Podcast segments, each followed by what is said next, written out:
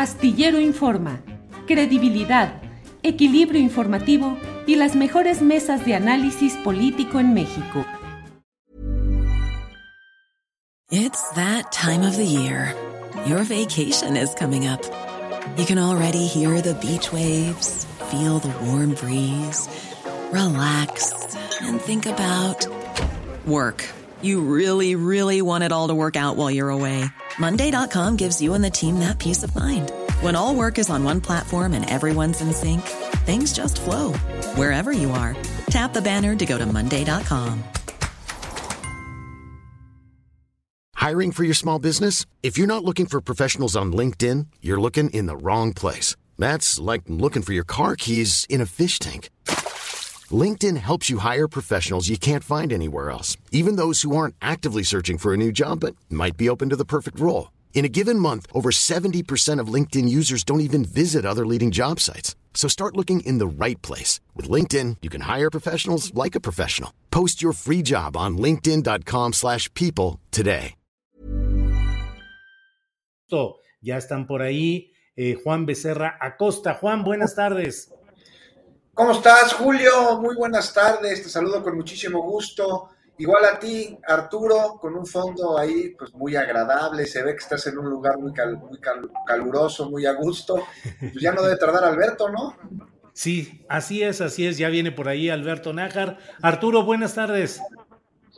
Muy buenas tardes, Julio, buenas tardes, Juan. Gracias a todos quienes nos acompañan. ¿Sí me escuchan?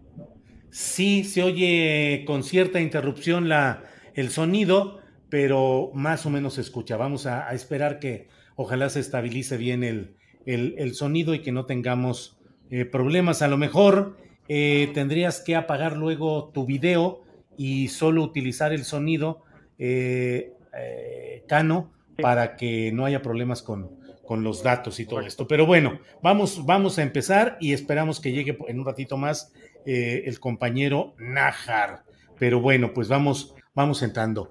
Em, Juan Becerra Costa, ¿qué pensar o qué hacer en este tema de lo que ha dicho hoy el presidente de la República? Ha dicho que Felipe Calderón, ante lo que hizo durante su administración, debería estar calladito. Y dice también que él es partidario de la condena moral, López Obrador, que no habrá alguna acción penal contra Calderón, sino que es partidario AMLO de la condena moral y yo me pregunto, ¿es suficiente eso? Por favor, Juan.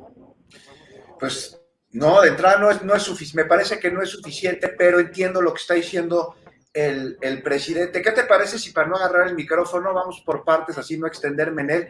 Y empezamos con, con lo que me preguntabas al principio, porque sin duda, ya no más falta que Calderón se ponga a criticar a los parroquianos de las cantinas y de los bares por borrachos, ¿no? Es, es, inaudito. Que, que, que, se calle, que no hable. No sé, Julio, la verdad es que no. Porque si bien Felipe Calderón es la personificación del cinismo, es la encarnación de la impunidad, la representación de lo peor que hay en este país, no tendría que callarse. No, hombre, para nada, tendría que hablar y hablar de muchas cosas, por ejemplo, el fraude electoral del 2006, también su guerra, la que llamó guerra contra el narco, que no fue así, sino una guerra en la que él puso a disposición de un grupo criminal a fuerza del Estado para atacar a sus antagonistas. Tendría que hablar Felipe Calderón sobre García Luna, sobre Cárdenas Palomino y de todos los funcionarios de su administración que están ligados con el crimen organizado, empezando por él mismo. Tendría que hablar Julio Calderón de Rápido y Furioso, de la guardería ABC y esta operación de Estado para proteger a la familia de su esposa, de investigaciones judiciales que que llevaran a la verdad, a la justicia. Yo quiero que Felipe Calderón hable y que hable mucho de la, de la criminal extinción de Luz y Fuerza del Centro, que es precedente de la reforma energética de Peña Nieto. Necesita hablar Calderón sobre el golpe a Mexicana de Aviación, de San Fernando, allá en Tamaulipas. Y mientras no hable de todo esto, entonces sí no tiene autoridad moral para hablar de otra cosa. Menos, mucho menos, para criticar a ningún gobierno. Más allá de si existe o no lo que si había antes, ¿no? Que, era un pacto en el cual, a través del cual los expresidentes no hablaban de los presidentes, en el que los mandatarios se autocongelaban una vez que concluían su gobierno, ¿no? Su función, aunque pudieran ejercer cargos ahí honorarios, ¿no? Como, como alguna embajada, Echeverría o el Fondo de Cultura Económica de la Madrid. pero se callaban. Y está bien que ya no se callen. El país está cambiando, ya no debe ser igual. Pero sí hablan, que sea con autoridad moral, no como el espurio de Calderón que, que tiene primero que aclarar su propia gestión, su participación en un narco gobierno que, que encabezó. Pero de eso, pues no va a hablar porque es un cínico y un cobarde, el clásico, ¿no? Que, que arroja la piedra y que esconde la mano. Es la representación perfecta de esa doble moral ultraderechista y fundamentalista católica que predica con la boca y que peca con la mano. Y por eso justo... A ver, Juan, este, sí, eh, me parece muy interesante lo que planteas. Si quieres, para no combinar, como tú dices, las dos cosas, déjame preguntarle a Arturo su opinión sobre este tema de calladito o no, y regresamos con lo de la condena moral contigo. Hecho. Arturo, ¿qué opinas de este tema de quedarse calladito o no? debe hablar y mucho Felipe Calderón de los muchos temas pendientes de su administración o ya debería de quedarse calladito Arturo? Chun, churrun, chun, chun. Fíjate nomás, el que se quedó calladito fue Arturo Pues, Cano. eh, si se ha decidido, ¿no? A ver, Arturo. No, no escucha nada. Arturo Cano. Arturo, Arturo, ¿andas ahí? Bueno, pues nos vamos a tener que quedar. eh, A ver, ¿me escuchan ahora? no. Ahí, a ver, ¿Me Arturo. escuchan ahora? Ahí Sí. sí, a ver, Arturo. ¿Me escuchan ahora? ¿No? Sí, te escuchamos Sí, ¿me ahí, escuchan Arturo. ahora? Que resulta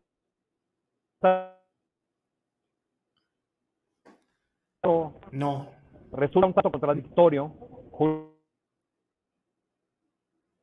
No, no, no, no, vamos a tener que, eh, yo creo que tenemos que reconectarlo, eh, Adriana, eh, Sebastián, y mientras sigo aquí con Juan. Juan, bueno, pues entonces avancemos en el tema de cómo ves esto de la condena moral eh, que ha dicho el propio presidente. Adelante, por favor, Juan. Pues mira, Julio, lo, veo con mucha profundidad. Es un tema este, que nada más no hay que ver por encimita, ¿no? Porque creo entender su postura, eh, de alguna manera. Y mucho tiene que ver con una transformación cultural que se está llevando a cabo en el país, la cuarta transformación. Han afirmado una y otra vez que es cultural. De lo contrario, pues no podría ser. Y el, perdón, este Julio, tendrá que ser en un momento parte de la transformación. Pero aquí se tiene que dar y aún no estamos en este momento. ¿Por qué? Porque no hay verdad, porque no hay justicia y porque no puede existir el perdón sin ello. Pero te digo, entiendo al presidente, debemos de llegar a un momento en el que el revanchismo queda atrás, pero eso solo va a ser a través de un aparato de justicia que sea robusto y no lo tenemos todavía, falta mucho. Entonces, ante la falta de justicia, que desde por lo menos hace unos 500 años sufrimos en México, tenemos tatuado nosotros, la población, la cultura del desquite. Por ejemplo, la reparación del daño aún es secundaria en el imaginario colectivo. Es más efectivo para calmarnos el sape. Y sí, de ahí pasamos a que hay una condena moral y no una judicial, pues a través de la investidura presidencial, con su discurso, de un gobierno que encabeza una transformación que busca hacer este cambio en el país. Entonces, lo que dice es congruente con lo que ha dicho desde antes de ser presidente, desde que estaba en campaña. Lo dijo desde antes de ganar las elecciones. Fue claro en que él no va a juzgar a expresidentes, pero que sí pondría los elementos para que el pueblo lo pudiera hacer, para que pudiera lograrlo. Y ahí estuvo, ¿no? El boicoteado Sí. ejercicio de consulta que no fue vinculante. Y eso que dice el presidente, que nos quepa en la cabeza, no es la dirección que sobre este asunto en particular va a tomar la nación. O sea, a mí me parece que de alguna manera lo está poniendo en nuestras manos. O sea, él no va a llevar a juicio a Calderón, pero una ciudadanía organizada sí lo podría hacer. Y debería, ¿no? sería lo más sano. Quedaría atrás la suspicacia de persecución política, ese eufemismo que usan los rateros en el poder para referirse a una persecución, sí, pero que no es política, sino que es penal. Y además nos daría la madurez necesaria para dejar atrás ya esa concepción de gobierno paternalista al que todo le pedimos, pero, pero con el que no colaboramos, porque pues, antes nomás no se podía. Ahora esperamos que sí se pueda, ¿no? Y se ve la voluntad para que se logre. Pero si no lo ejercemos, este derecho se va a oxidar.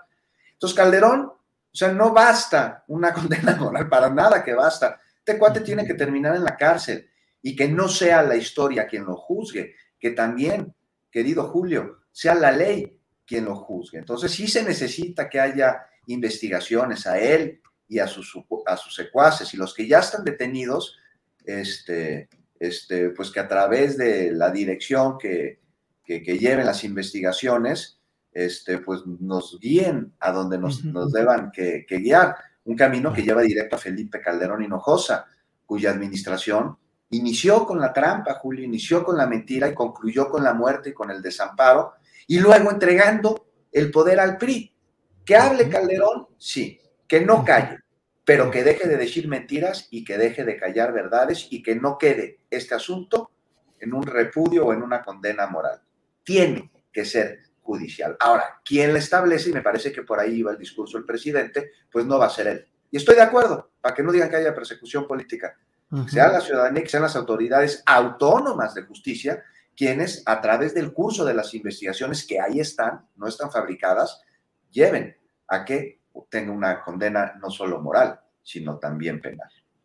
Gracias, Juan Becerra Costa. Creo que ya está de nuevo, ya está reintegrado. Pues, Arturo, Arturo, ¿nos escuchas? Ahora sí, ¿me escuchan ustedes? Ahora sí, muy bien, Arturo Cano. Arturo, estamos hablando sobre lo que ha dicho el presidente de la República de que Felipe Calderón debería estar calladito y por otra parte lo de la condena moral que dice el presidente que él eh, no es, es partidario más de la condena moral. ¿Qué opinas sobre este tema, Arturo? Es, es curioso que se insista en ese tema de la condena moral, sobre todo porque desde las filas de la 4T, un día sí y otro también, se celebra que Genaro García Luna y otros mandos, altos mandos de la Policía Federal en los tiempos de Felipe Calderón, estén en prisión o prófugos de la justicia. Entonces ahí hay una, una contradicción eh, evidente.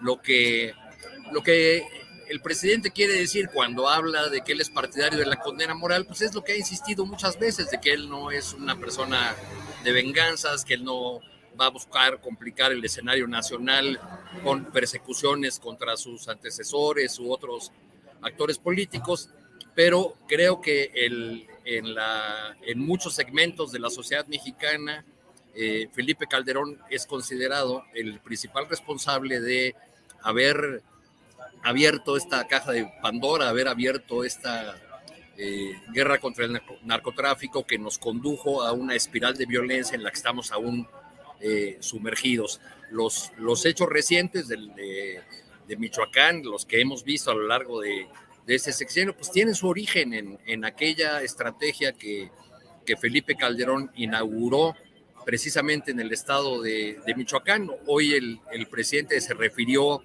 a quien era gobernador de Michoacán cuando dio arranque aquella guerra contra el narcotráfico. No lo mencionó por su nombre ni dijo que es su coordinador de asesores, porque se trata de Lázaro Cárdenas, quien, eh, siendo gobernador de Michoacán, pidió la, la colaboración del gobierno federal frente a la situación de inseguridad y violencia que se estaba viviendo en aquella entidad y que lamentablemente se sigue viviendo.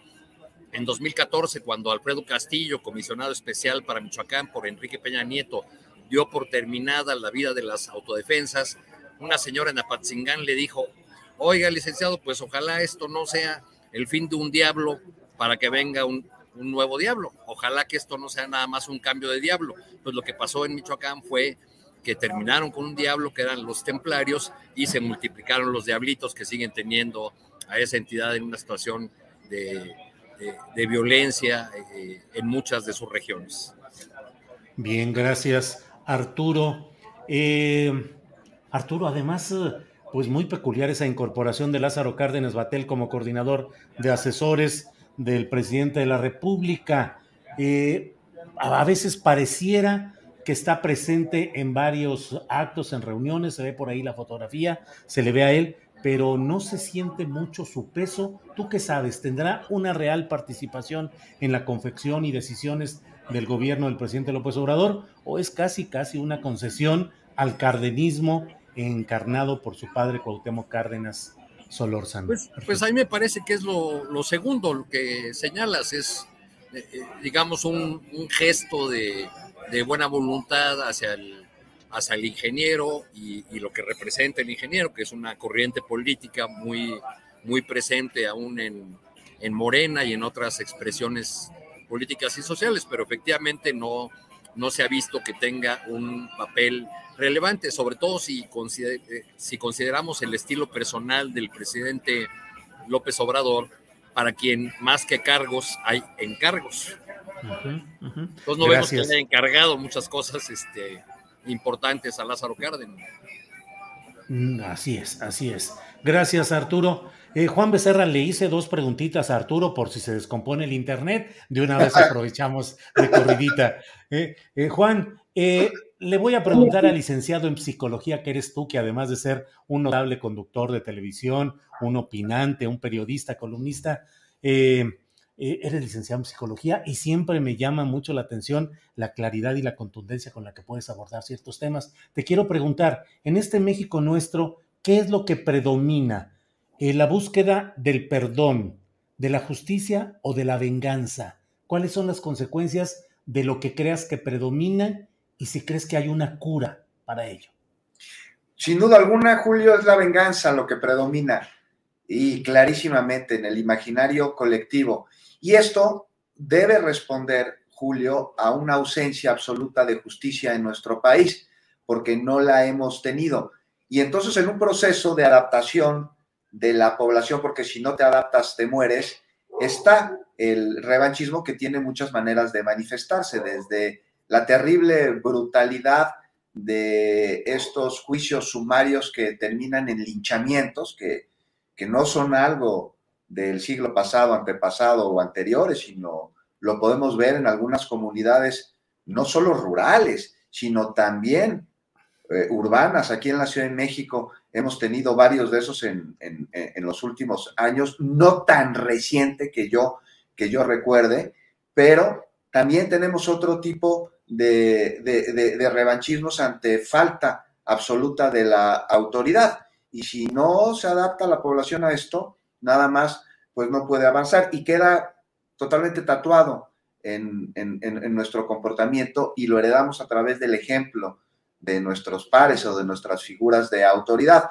Ahora, el perdón, este pues sí tiene que venir y sí tiene que haber alguna, alguna cura que, que sane las heridas que tanto tiempo hemos sufrido como para que podamos llegar a este nivel, pero pues estamos hablando de muchísimo tiempo, de muchísimo trabajo y, de muchísimo este, esfuerzo Julio, tendría que acabarse la impunidad, por ejemplo, porque el revanchismo y la venganza son resultados de la impunidad. Tendría que haber una confianza este, ante el sistema jurídico mexicano de, que, nos deje claro que cuando alguien cometa una falta, va a pagar por esta falta y va a resarcir eh, el daño causado en la manera de las posibilidades. Y esto, pues, de ninguna manera se ha dado. Y esto es algo que podemos ver por ahí, en, ¿te acuerdas? Esta cartilla moral, que no se llama tan así la última que, que, ahí colaboró Pedro Miguel, que tiene que ver mucho con el perdón, porque es un lugar ideal, es una utopía en el sentido del lugar ideal, no solo de, de, de un lugar inalcanzable, aunque sí veo muy complicado que se pueda llegar a ello.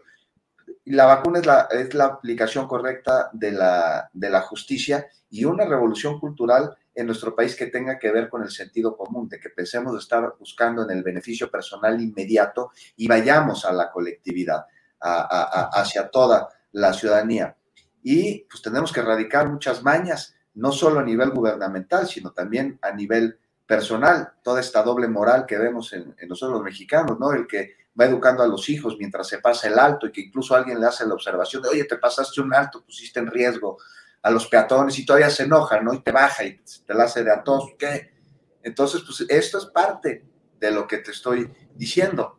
Entonces lo veo muy complicado, Julio, lo veo muy difícil, pero me parece que por ahí va un poquito el discurso del presidente y la responsabilidad tiene que recaer en nosotros, en los ciudadanos, pero no podemos tomarla si no nos respalda un gobierno que en verdad acabe con la impunidad, que luche contra la impunidad y un aparato de justicia que sea efectivo, que sea expedito y que sea imparcial. Si no, nada más es imposible. Y es la ley de la selva, Julio. El revanchismo es la ley de la selva. Gracias, Juan Becerra Costa. Eh, Alberto Nájar, que ya está por aquí con nosotros. Alberto, saludos. Buenas tardes. Hola, Julio. Buenas tardes. ¿Cómo estás? Eh, ¿Cómo estás, Juan, Arturo? Una disculpa, es que estaba en un trámite de estos que de pronto se piden documentos que no te habían dicho que había que llevar y bueno, pero bueno, ya, ya estoy.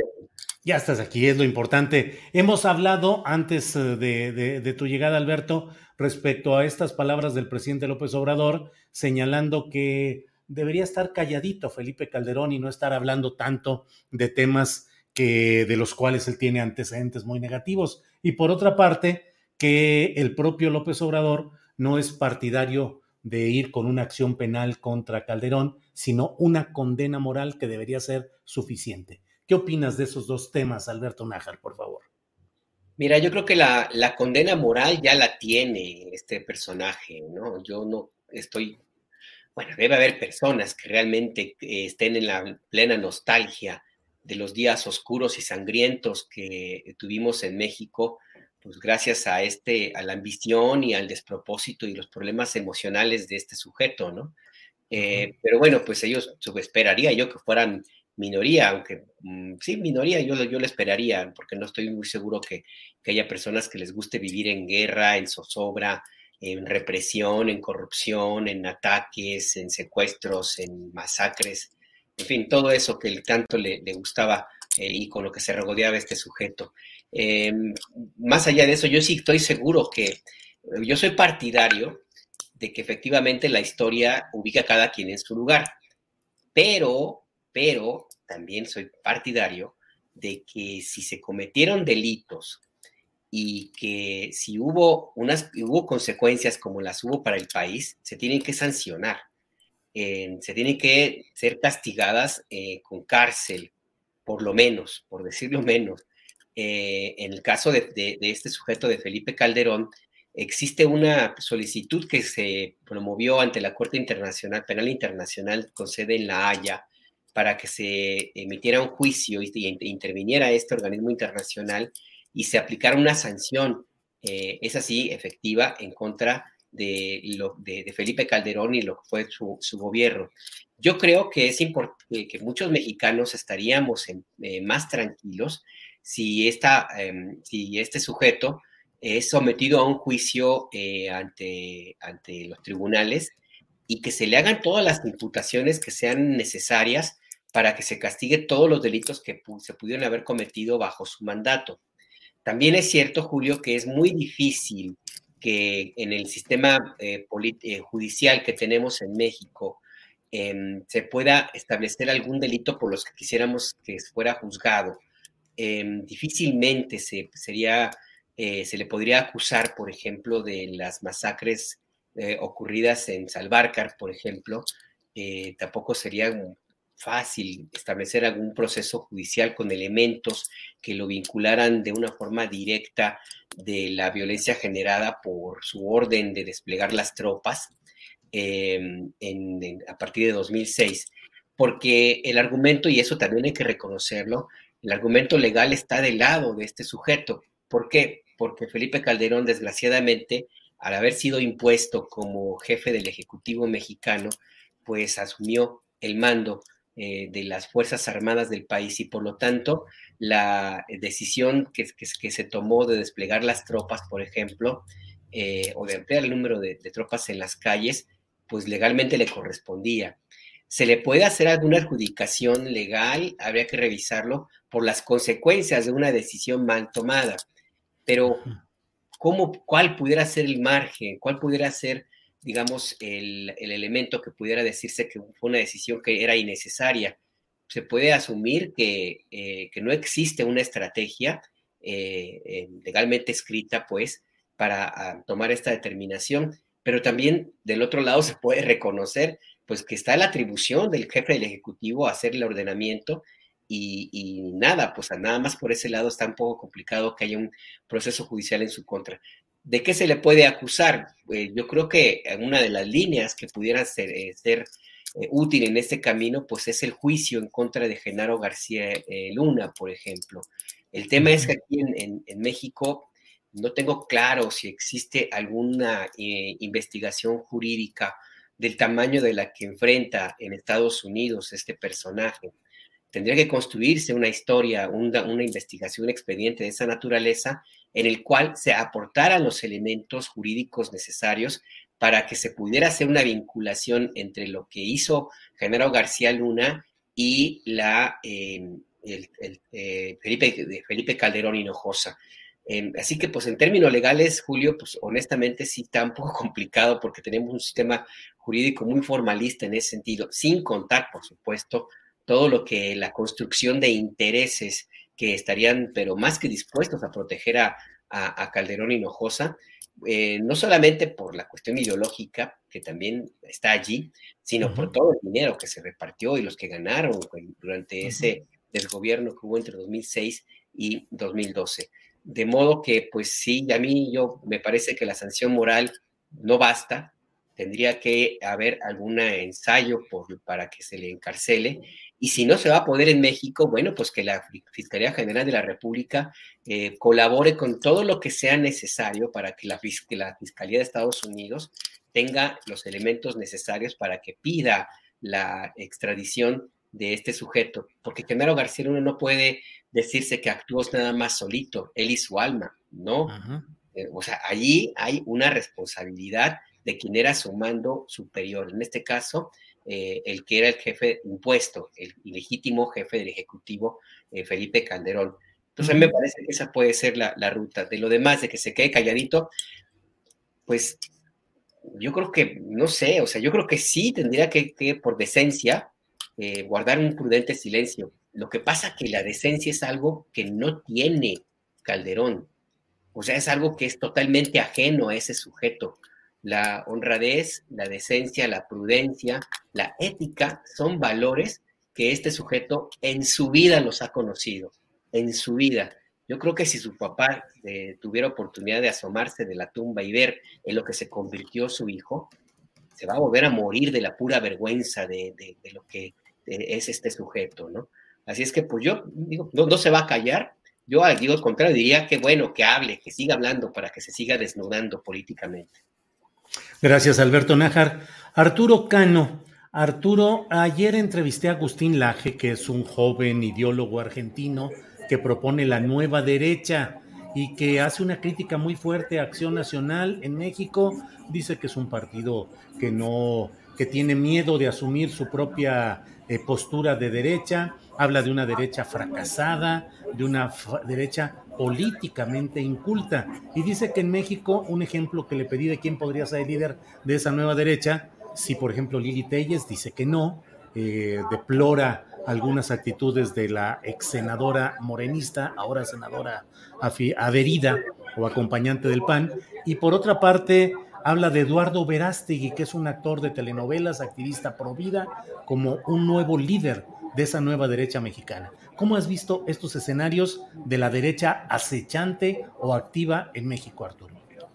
Bueno, que Laje escoja a Verástegui como el representante de la, de la nueva derecha da una idea de las dificultades eh, que para encontrar un dirigente o una figura tiene esa derecha que no se atreve a decir su nombre. Eh, siempre resulta muy redituable para, para políticos de derecha eh, decirse los más puros, los que sí eh, sostienen con firmeza los valores de la lucha contra la amenaza comunista, contra la amenaza marxista. Verástegui es uno de los que frasea de esa manera, que habla de la amenaza marxista, de que él está para impedir eh, el avance del socialismo en esta región y liga esa agenda que tiene que ver con supuestas libertades económicas, porque hablan mucho de disminuir, de reducir la intervención del Estado, la ligan con la agenda eh, más conservadora de la jerarquía católica y de los grupos evangélicos en temas como el aborto y otros que tienen que ver con derechos de minorías y los derechos de las mujeres. Apenas en octubre pasado, si mal no recuerdo, en los primeros días pues hubo una marcha aquí en la, en la Ciudad de México que también tuvo expresiones en otros lugares de la República.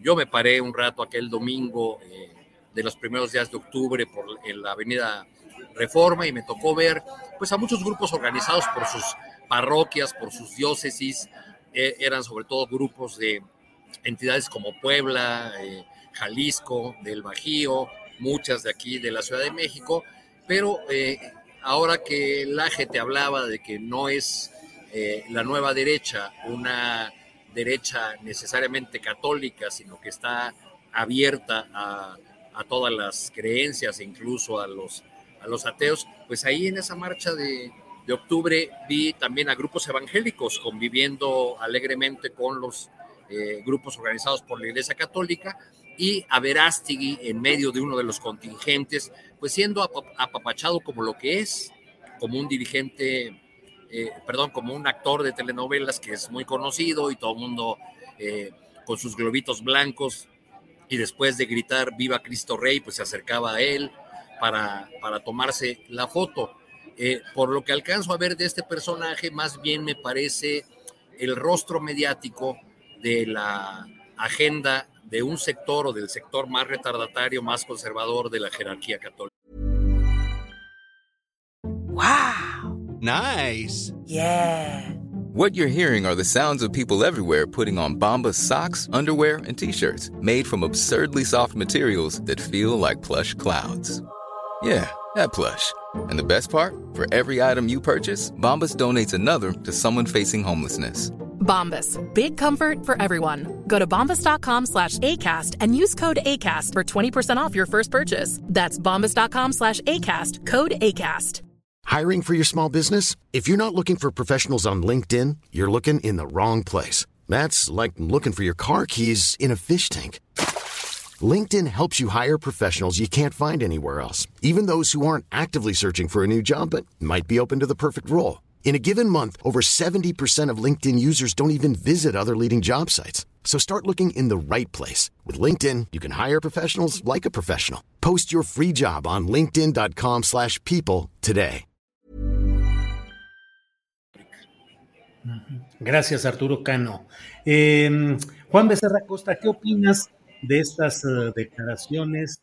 Eh, si es que las viste y si no, bueno, ya hemos comentado lo esencial de de Agustín Laje y su propuesta del líder de la nueva derecha mexicana, que sería este hombre Eduardo Verástegui, muy apoyado por segmentos religiosos, particularmente católicos, de proclividad cristera, activista pro vida. ¿Qué opinas, Juan?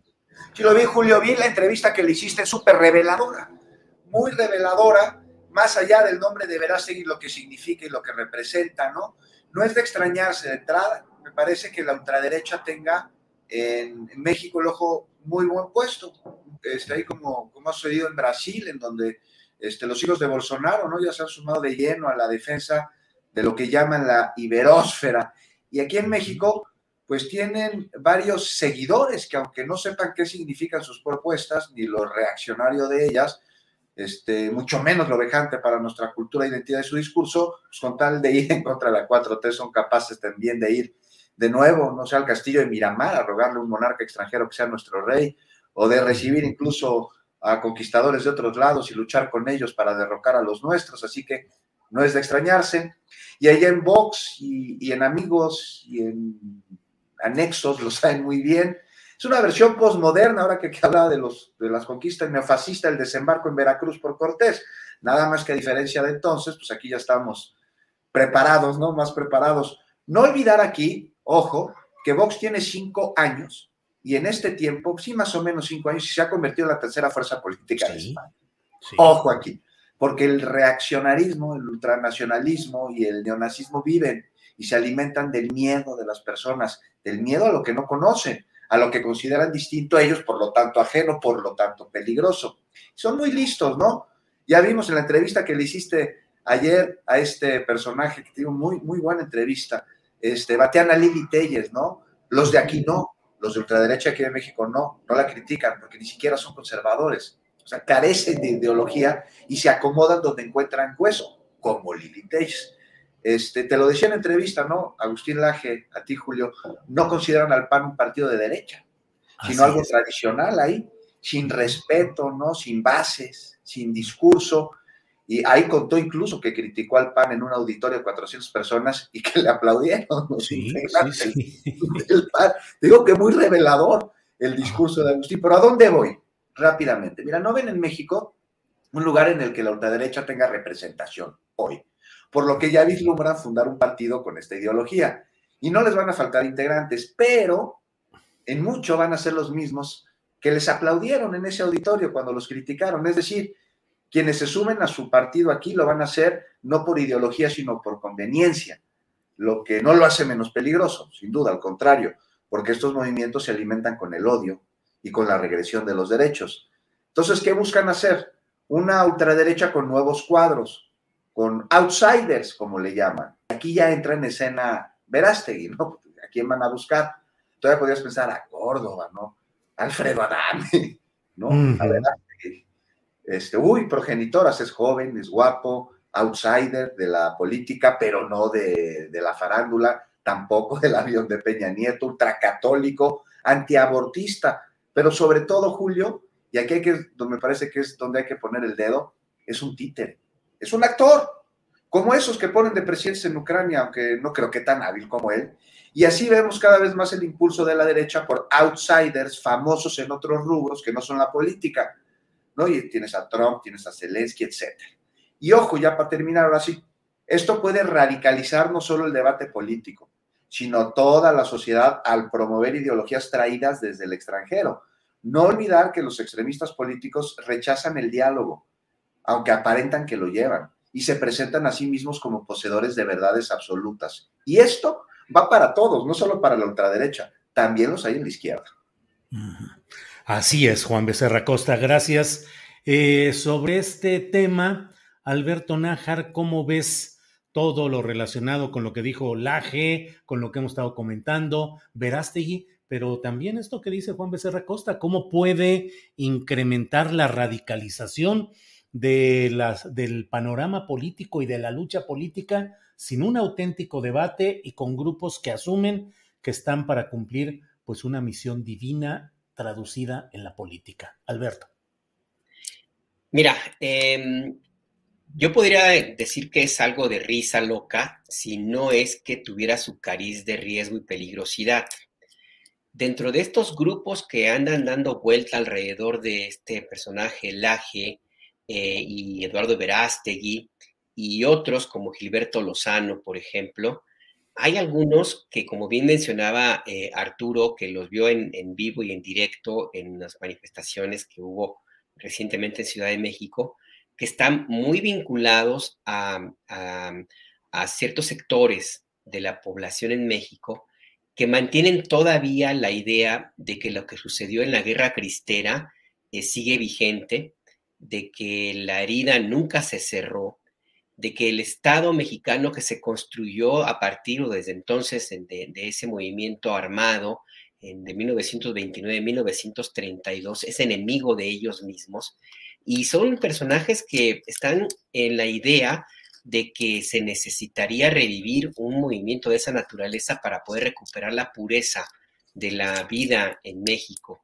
No hay que olvidar que Gilberto Lozano, que es, digamos, la representación cómica de, este, de estos grupos, hizo un llamado en algún momento a establecer un, lo que llamó una cristiada pacífica en contra del presidente López Obrador no hay cristianas pacíficas. La pura referencia a ese movimiento remite a la insurrección armada de, un grupo importante de personas en la zona centro de, México, que es donde precisamente tienen su asiento estas expresiones más radicales de la, de la ultraderecha. Y de ahí ha habido en la historia de, México algunos movimientos que han tenido también su, su, parte histórica. No hay que olvidar, por ejemplo, el famoso muro eh, que en, los años 60, 70, pues estaba muy activo y que eran pues, un grupo eh, eh, francamente guerrillero, ¿no? En mi caso, y tú los conocerás muy bien, creo que hasta, hasta los has de tener cerca, mi querido Julio, los Tecos. Sí, claro. Este, estos, este, grupo también que, que, se pronunciaron, que llegaron al extremo de, de, declarar persona non grata o de, o de desconocer al Papa Pablo VI, porque le decían que era comunista. O sea, de, ese nivel estos grupos. Y ahora tenemos esta representación pues con estos de las casitas voladoras de frena y otros que andan también por allí. Arturo Cano, recuerdo una vez que eh, una, una, crónica donde, donde surgieron grupos de la falange mexicana, ¿no? Que, andaban hasta vestidos con el uniforme de los falangistas españoles.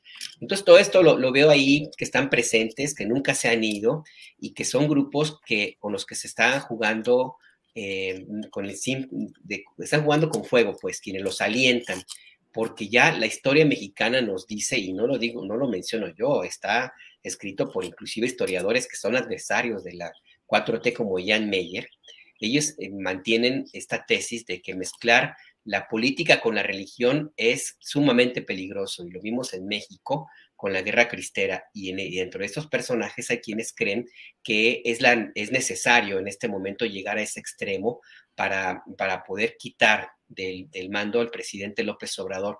Y en la medida que avance el proyecto político de la 4T y se vaya consolidando, se van a radicalizar más estos personajes. Y ojo que estos, este, este grupo, eh, como este eh, personaje Laje y Verástegui, ellos no están solos. Eh, leía una columna por ahí, unas publicaciones de que antes de que se diera esta reunión tan polémica de Santiago Abascal, el líder de Vox, con Julen Rementería y los senadores panistas que firmaron entusiasta la Carta de Madrid, hubo una reunión donde, participó Agustín Laje y Eduardo Verástegui con Santiago Abascal. Eh, ellos están en, esta, en sintonía y están en el proceso de construcción de un movimiento político aquí en México. Y ya Vox son palabras mayores, no porque representen eh, alguna propuesta política seria, sino porque tienen dinero, tienen recursos y tienen influencia. Y no hay que olvidar que aquí cerca de, de México hay movimientos políticos de ese talante. El que llevó a Trump es el más conocido, pero en Centroamérica en Centroamérica hay grupos de esa tendencia que están muy, muy activos y que están detrás, de, por ejemplo, de Daniel Ortega o que estuvieron detrás de Juan Orlando Hernández en Honduras y están detrás del presidente Yamatei en Guatemala. Yamatei es, a él no hay que olvidar que lo postuló un partido donde militan los exmilitares acusados de genocidio. Así es que ojo con eso, porque sí, es cierto, puede parecer un chiste, pero estos chistositos no están solos y están alineados o se pueden alinear con movimientos transnacionales que mm, nada más por el puro interés de que los eh, intereses económicos, como por ejemplo las compañías mineras o los productores de energía no se ven afectados, son capaces de todo. Y ese todo también incluye la violencia.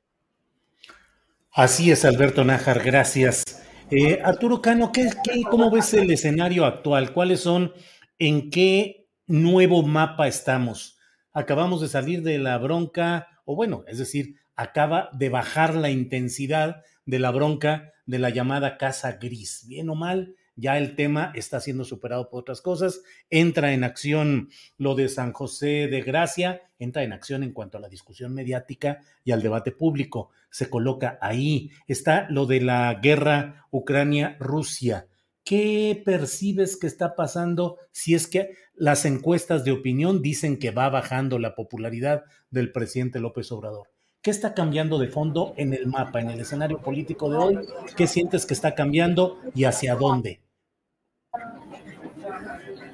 Bueno, eh, para, para añadir sobre el tema de la ultraderecha y de los conservadores en el marco de este nuevo escenario que estás eh, dibujando, este, tendremos que estar atentos eh, porque los primeros días de septiembre tendrá lugar aquí en México la eh, conferencia en español de acción política conservadora, que es un, este, digo, la, estas expresiones de la derecha son un movimiento mundial, no, no, no solamente en nuestro país o con este dirigente argentino o con los de Vox de España. Acción Política Conservadora reúne a lo más granado de la ultraderecha en Estados Unidos y ha tenido como oradores a Ronald Reagan, eh, en el 19 a Donald Trump y eh, precisamente Eduardo Verástegui ha sido quien ha anunciado que los primeros días de septiembre se llevará a cabo aquí en, nuestro país la eh, versión en español, la versión de Petactiux de esta acción política conservadora. es un ingrediente que, se añade a acontecimientos políticos que ya al parecer tenemos que leer todos en clave electoral. Ha disminuido el ruido sobre el asunto que ocupó al presidente de la República y a sus adversarios en los medios durante muchos días, el asunto de la, de la casa en Texas, pero eh, eso no implica que se hayan cerrado eh, la gran cantidad de frentes que, que la 4T tiene abiertos, ¿no? porque en este momento tenemos desde las relaciones con España hasta la reforma eléctrica, el revocatorio, este, esta campaña, ya la dije, de eh, lo que no mancha tizna, las acusaciones contra Julio Scherer, la, baja en la aprobación presidencial, eh, la masacre de, de, Michoacán, que es un recordatorio de, que la violencia no ha cesado en muchas regiones del, país, eh, un aumento de, de, la inflación que preocupa en muchos sectores. Tenemos este nuevo escenario con muchas complicaciones, pero al parecer ya todo se está leyendo en clave, clave electoral. Por ejemplo, está aquí de, de visita el expresidente Lula, quien a su regreso a Brasil va a tener que tomar la decisión de si va a ir por una sexta candidatura presidencial o no. Y su presencia aquí en México, por cierto, por eso ando en el centro, porque voy a ir al rato ahí a, a echarme una asomada a la reunión de Lula, donde estará el secretario de Gobernación y el presidente de Morena. Este, pues la, su presencia aquí me recordó el, el papel que jugaron en, y que juegan en Brasil las eh, asociaciones religiosas conservadoras que eh, tienen un peso muy, muy importante en la definición de candidaturas, en el equilibrio de fuerzas, en las alianzas que se hacen. Siempre hay una disputa entre los dos polos eh, políticos en los que se ha dividido Brasil en quién gana el voto de los evangélicos. En la elección de 2010, Dilma Rousseff, que es una mujer eh, con un pensamiento progresista, de avanzada, tuvo que hacer unas declaraciones contradiciéndose a sí misma para eh, man, manejarse en un terreno gelatinoso respecto del tema del aborto, porque esa era la principal acusación que le lanzaban algunos pastores evangélicos eh, y la candidata, eh, una candidata tercerista, Marina Silva, que había formado parte del, del, gabinete de Lula y que después hizo campaña contra el partido y la candidata de, de Lula, con, una, con un discurso que mezclaba de manera muy extraña el ecologismo, con el conservadurismo religioso y la política antiaborto. Marina Silva este, se llevó 20 millones de votos en esa elección. Es algo muy, muy interesante. Ya a la, a la segunda vuelta se desdibujó, en fin. Pero aquí en, en nuestro país creo que esos eh, actores van a echar, eh, como los, los que estamos mencionando en esta plática, van a echar mano de todas las herramientas y banderas a su disposición, particularmente de aquellas que tocan fibras sensibles de los conservadores en materias como los derechos de las mujeres y el aborto, para tratar de, sacar raja política y de hacer crecer sus opciones.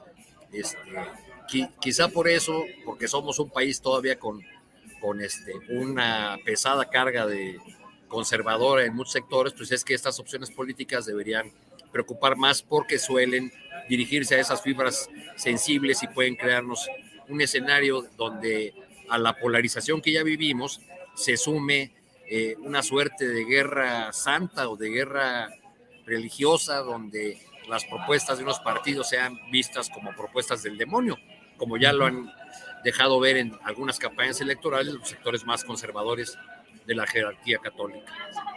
Gracias, Arturo. Eh, Juan Becerra Costa, ¿crees que en estos dos primeros meses de este año 2022 el escenario político ha cambiado a partir de todos estos ingredientes de la Casa Gris, eh, efectivamente los señalamientos contra el ex consejero jurídico Scherer, eh, la guerra Rusia-Ucrania y otra serie de cosas que parecen ir moviendo ese escenario político. ¿Crees que ha cambiado? Y si la respuesta fuera que sí, ¿en qué y hacia dónde iría? Yo creo que estos sucesos, Julio, como el conflicto allá entre Rusia y Ucrania, o como el asunto de la Casa Gris, o como el asunto en el que se encuentra ahorita metido este Julio Scherer, han detonado y potenciado o potencializado este, estructuras que han aprovechado la coyuntura para jalar hacia su molino. Entonces, sí, sí, sí, sí ha cambiado y este, este cambio lo podemos ver en la radicalización de los discursos y en una, pues como amalgamiento de elementos con los cuales se pueden uh, librar batallas en todo tipo de guerras, las tenemos la, la, guerra como la que está sucediendo allá del otro lado del mar, pero también a nivel eh, global tenemos que se este, construye sobre ella una guerra mediática que mucho aporta para intereses que pudieran llegar a querer este, llevar a cabo golpes blandos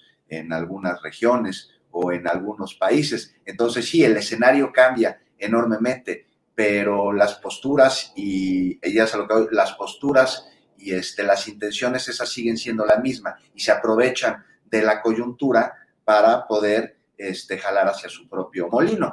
Entonces, ¿qué vemos, por ejemplo? Vemos un cerco este, mediático alrededor del conflicto entre Rusia y Ucrania, a través del cual en, Occidente, pues nada más nos enteramos de una parte, de una versión de, lo que está sucediendo, una parte de lo que está sucediendo, pero esto, esto no es todo. O sea, no es nada más, nada más que hay un cerco informativo y que no nos enteramos de lo que está sucediendo, sino que ayuda a manipular para crear una falsa percepción sobre el conflicto que incluso puede rayar en lo ridículo, porque ya vemos que personas pues que tienen espacios en medios de comunicación, que tienen contacto con especialistas en temas internacionales, pues están poniendo al presidente de Ucrania como el personaje que ha representado. Y entonces, pues ya es paladín de la justicia, ya es pueblo, ya es un soldado más que este, vive en el frente y comparte la mesa este, con la tropa y que defiende los intereses de los más necesitados cuando no no necesariamente es así. Y entonces te quieren hacer esta narrativa que mucha gente se compra de que en un conflicto bélico hay un bueno y hay un malo, ¿no? Como si fuera así de fácil, como si fuera así de sencillo. Y no, no es así. De hecho, me parece que los dos están de la fregada, ¿no? Y que los dos atienden a intereses totalmente reprobables y que sí, hay, eh, la víctima, pues es sin duda la, la, la población, pero no podemos ver todos los matices. Y entonces vemos que grupos de intereses políticos y grupos de intereses económicos construyen alrededor de un conflicto este, una estrategia para jalar hacia ellos y para beneficiarse. Y podemos ver cómo se radicaliza aún más eh, la postura y cómo hacen que se enfrenten este, quienes piensan de manera distinta, como si fueran enemigos, evitando con ello el diálogo, evitando la democracia y este, causando una terrible inestabilidad que ha ido de lo micro a lo macro. Entonces sí, por supuesto que estos eventos han cambiado, pero no han cambiado la forma de pensar de las personas o de los intereses, sino que han cambiado las armas con las que cuentan para poder llegar a aquel que es este, su objetivo, Julio. Bien, gracias Juan Becerra Costa. Em, Alberto Nájar, son las 2 de la tarde con 55 minutos, estamos ya en la parte final de esta mesa. Eh, ¿Qué opinas? ¿Ha cambiado el escenario político en este 2022, en estos dos meses, por los ingredientes de los que ya hemos hablado? ¿Crees que está cambiando, que está girando? Eh, si así fuera, ¿en qué sentido? ¿Hacia dónde, Alberto? Mira, a nivel internacional yo más bien veo una consecuencia de algo que había ocurrido desde hace tiempo y que por una u otra razón no le habíamos puesto toda la, mirada pertinente. Em, por la pandemia o por la, básicamente por eso, por la pandemia que puso en pausa todo el planeta. Em, lo que vemos ahora en, Ucrania y Rusia, pues es una consecuencia de movimientos que habían ocurrido, por ejemplo, en la OTAN, por ejemplo, también dentro de Ucrania, movimientos políticos del régimen que estaban tratando de acercarse, pues, hacia la, hacia la OTAN y también tratar de formar parte de la Unión Europea, una cuestión muy belicista hacia el régimen de, Rusia. Vladimir Putin, pues también en su propia dinámica de, mandar un mensaje hacia, hacia, hacia, Estados Unidos y hacia los aliados, de que él sigue todavía con, mucha presencia y defender sus propios intereses y por supuesto en términos económicos lo que sucede en Estados Unidos con China, por ejemplo, ¿no? Entonces, de ese lado había ya como que ciertos movimientos que están resultando ahora mismo y que no estoy muy seguro que vayan a hacer un cambio mm, definitivo o algún cambio importante. Yo creo que más bien se van a acomodar las aguas como tienen que haberse acomodado y desgraciadamente es con, una, un conflicto armado de esa naturaleza. En el caso de México, yo sí veo, a ver, veo una especie de desgaste, eh, no sé si decir natural, pero por lo menos sí que era, se había tardado a veces, podemos decirlo, en el caso del presidente Andrés Manuel López Obrador, no sé si ha notado que tiene una tendencia a, expresar eh, sus posiciones mm, menos, menos polite, menos eh, de la, naturaleza política o de negociación como lo había planteado al principio. Lo vemos, por ejemplo, en el caso de la forma como se refiere a Estados Unidos, que se ha vuelto la posición del presidente López Obrador más beligerante de lo que llegó a ser eh, cuando llegó Joe Biden, por ejemplo.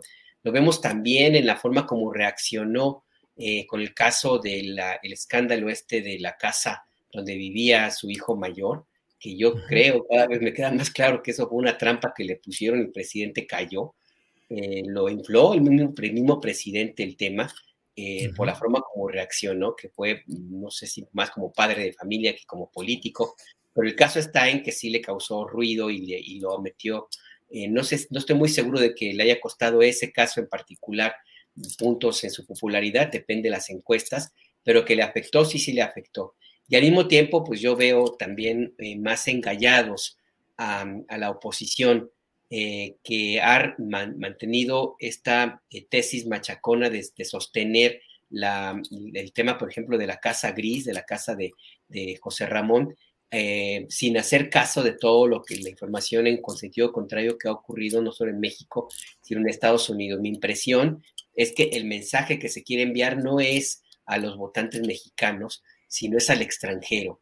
Esa, la idea de alimentar la narrativa de que el presidente López Obrador pues este, acerca más a un personaje como Putin que a otro, a, un personaje de, de, otra naturaleza y yo veo más esa, idea de aprovechar los recovecos a nivel internacional, los espacios a nivel internacional para crear la narrativa distinta de lo que sucede en México. No sé hasta, hasta dónde la Cancillería mexicana tenga alguna operación política en los think tanks, por ejemplo, de Estados Unidos para tratar de revertir la imagen.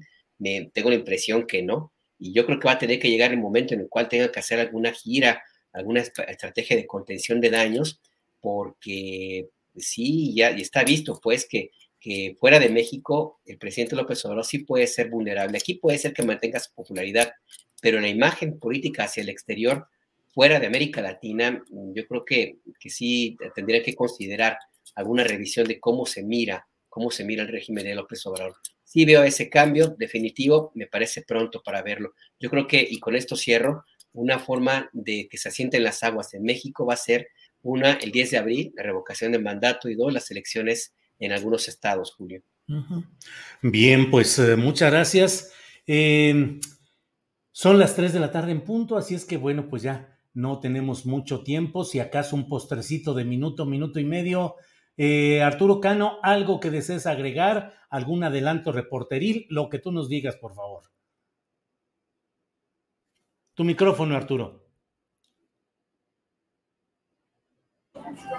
Ya. Sí, eh, solamente decir que lo que estamos viendo a propósito de la guerra Rusia-Ucrania, pues este, si lo seguimos en redes sociales y en la mayor parte de los medios, pues solamente tenemos una, una versión Netflix de la, de la realidad. Esto es la Netflixización de la, de la política, eh, con estos esquemas de blanco-negro, de, de bueno-malo.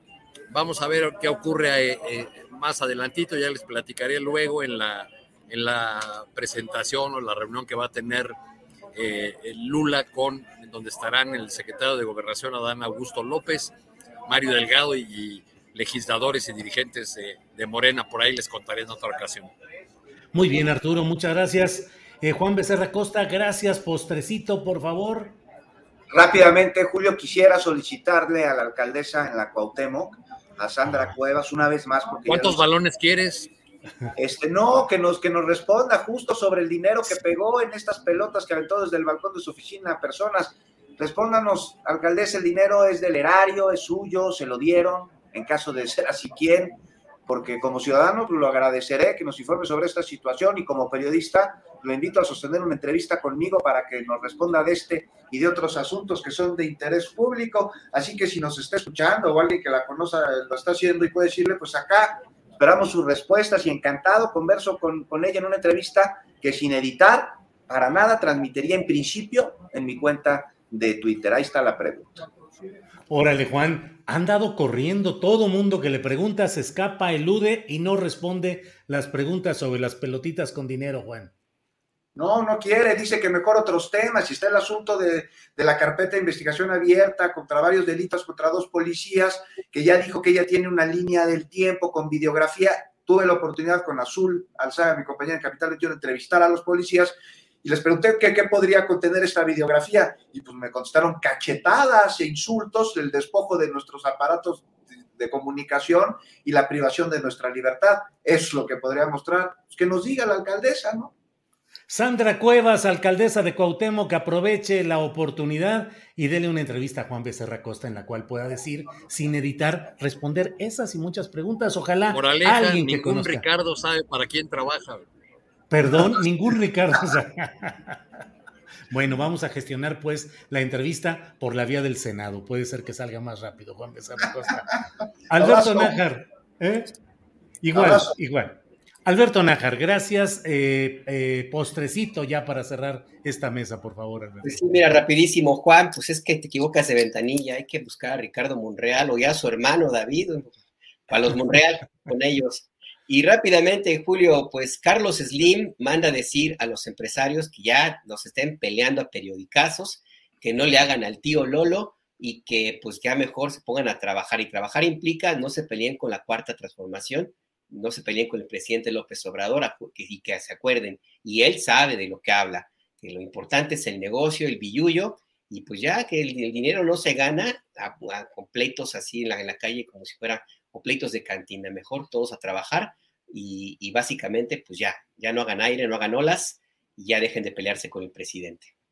Concesión mata ideología, pues cuál es la bronca, que no se estén peleando en las cámaras, que ayuden al gobierno y bueno, pues el señor Slim siempre sabe sacar raja económica de este tipo de circunstancias, así ha sido históricamente desde Teléfonos de México hasta la actualidad.